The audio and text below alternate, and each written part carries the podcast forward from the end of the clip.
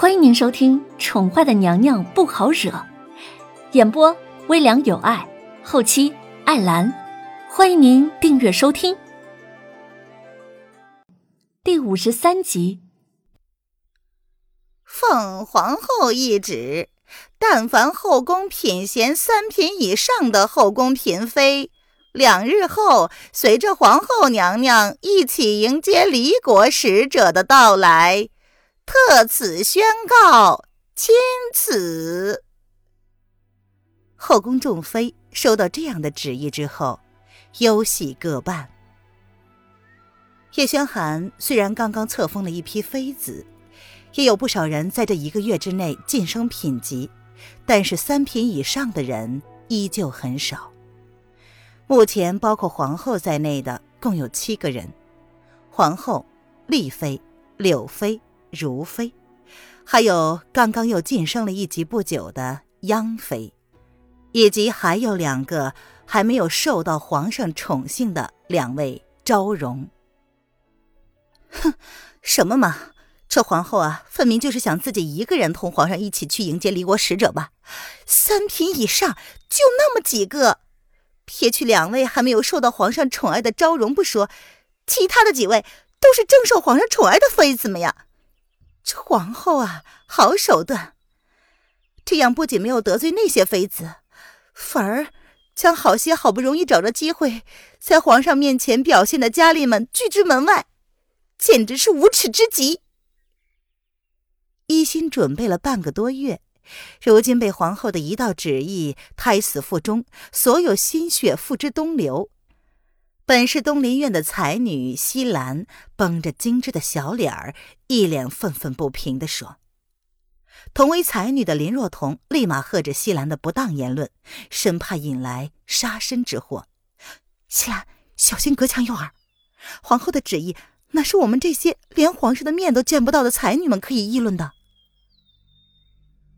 皇后乃是丞相之女。”大家都知道，皇上是为了巩固政权才封她为后的。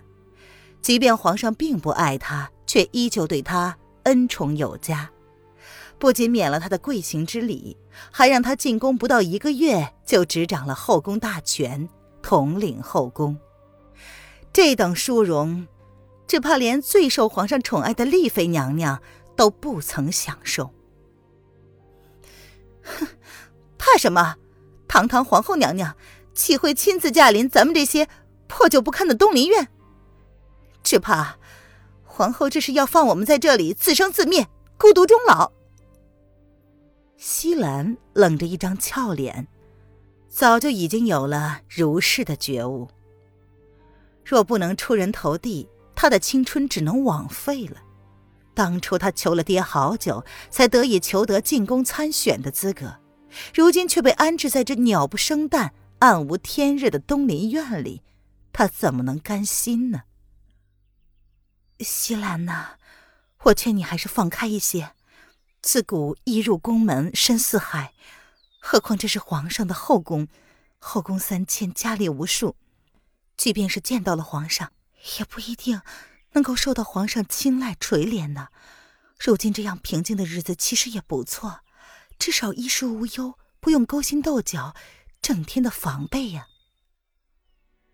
这个林若彤倒是看开了。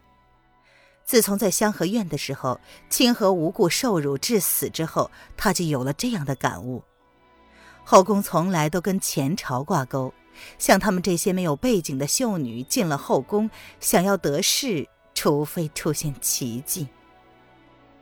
西兰。眼神犀利的盯着林若彤，他冷冷的说：“哼，我不甘心，我西兰进宫就是想当妃子的，受万人敬畏的，而不是在这暗无天日的地方突然浪费了自己的青春。若彤，难道你就甘心吗？就凭你我的姿色，比那皇后分明是出色太多了。可，可为什么她可以当皇后，一人之下，万人之上？”而我们却只能每天守在门口，期望皇上哪天能够路过东林院，想起后宫还有我们这样两位女子。西兰的眼神冷冷的盯着林若彤，这让他忍不住的头皮发麻。一时之间，却也找不到适当的词汇来反驳他。